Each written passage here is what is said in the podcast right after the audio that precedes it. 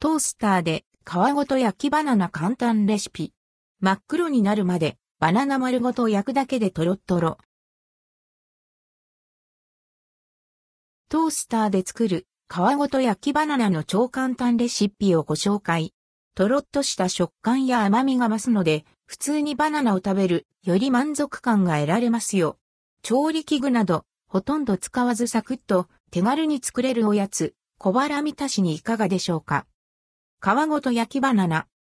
材料バナナ、皮ごと1本お好みで、バターやシナモン、蜂蜜など適量。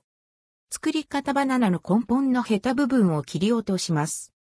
トースターにアルミホイルを敷き、バナナを皮ごと乗せます。このまま片面5分ほど焼き、こんがり焼けたらひっくり返して、もう片面も5分焼きます。皮が両面すっかり黒くなるまで焼けたらお皿に取り出します。焼き足りないと思ったら、片面2から3分ずつ追加加熱してください。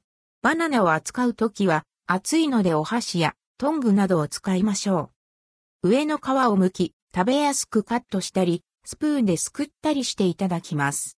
シナモンや蜂蜜などのトッピングをお好みで。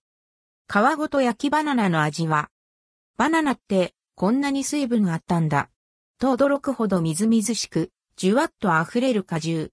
身を一口頬張ると、とろっとろの柔らかさで、ほっくりとした甘さが広がります。